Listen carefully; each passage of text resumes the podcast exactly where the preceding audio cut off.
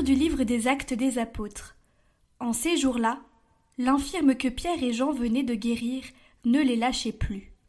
Tout le peuple accourut vers eux, au portique dit de Salomon. Les gens étaient stupéfaits.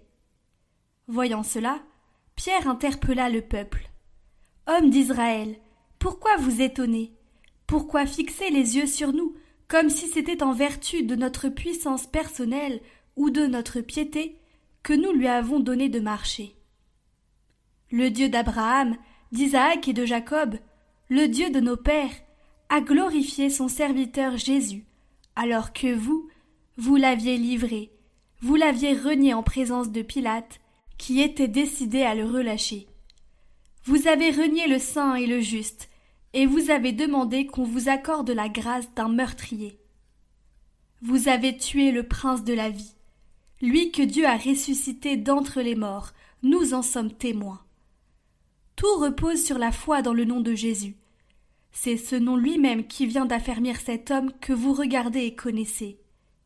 Oui, la foi qui vient par Jésus l'a rétabli dans son intégrité physique, en votre présence à tous. D'ailleurs, frères, je sais bien que vous avez agi dans l'ignorance, vous et vos chefs. Mais Dieu a ainsi accompli ce qu'il avait d'avance annoncé par la bouche de tous les prophètes, que le Christ, son Messie, souffrirait. Convertissez-vous et tournez-vous vers Dieu, pour que vos péchés soient effacés. Ainsi viendront les temps de la fraîcheur de la part du Seigneur, et il enverra le Christ Jésus qui vous est destiné. Il faut en effet que le ciel l'accueille, jusqu'à l'époque où tout sera rétabli, comme Dieu l'avait dit par la bouche des saints, ceux d'autrefois, les prophètes. Moïse a déclaré Le Seigneur votre Dieu suscitera pour vous, du milieu de vos frères, un prophète comme moi. Vous l'écouterez en tout ce qu'il vous dira. Quiconque n'écoutera pas ce prophète sera retranché du peuple. Ensuite, tous les prophètes qui ont parlé depuis Samuel et ses successeurs, aussi nombreux furent-ils, ont annoncé le jour où nous sommes. C'est vous qui êtes les fils des prophètes et de l'alliance, que Dieu a conclue avec vos pères, quand il disait à Abraham En ta descendance seront bénies toutes les familles de la terre. C'est pour vous d'abord que Dieu a ressuscité son serviteur, et il l'a envoyé vous bénir, pourvu que chacun de vous se détourne de sa méchanceté.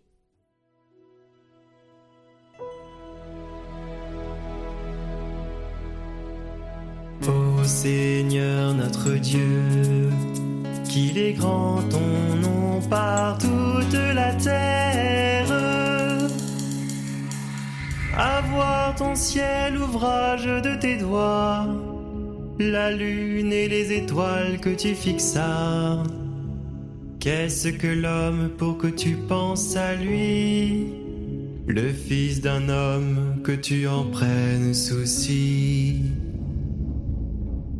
Tu l'as voulu un peu moindre qu'un Dieu, le couronnant de gloire et d'honneur. Tu l'établis sur les œuvres de tes mains tu mets toutes choses à ses pieds. Les troupeaux de bœufs et de brebis, et même les bêtes sauvages, les oiseaux du ciel et les poissons de la mer, tout ce qui va son chemin dans les eaux.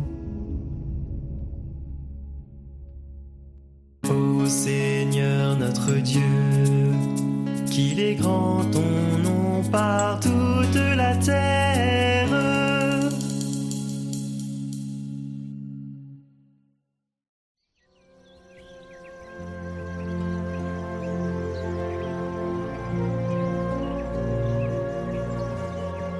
Évangile de Jésus-Christ selon Saint Luc.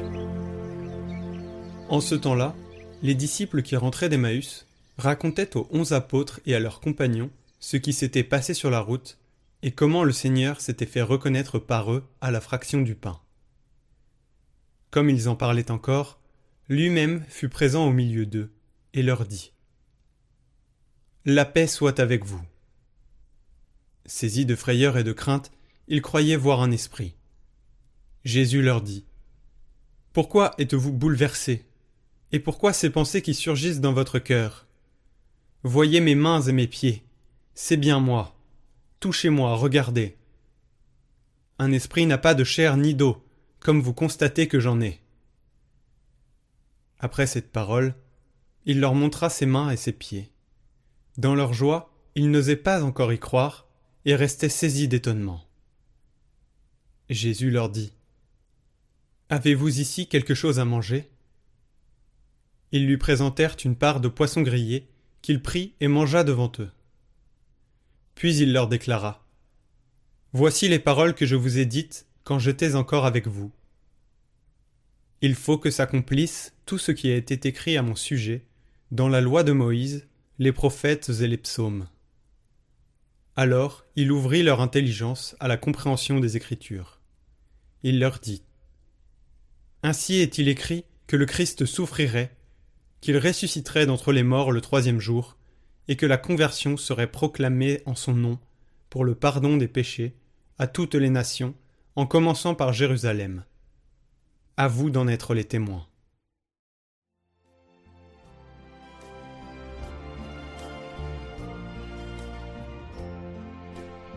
Il y a un détail dans cette description. L'Évangile dit que les apôtres, dans leur joie, n'osaient pas encore y croire. La joie qu'ils ressentaient était telle qu'ils ne pouvaient pas croire que cela soit vrai.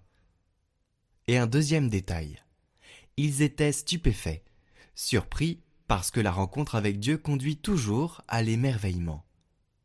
Elle va au-delà de l'enthousiasme, au-delà de la joie. C'est une autre expérience. Ils étaient joyeux d'une joie qui leur faisait penser Non, cela ne peut pas être vrai. C'est l'émerveillement de la présence de Dieu. N'oubliez pas cet état d'esprit, qui est si beau.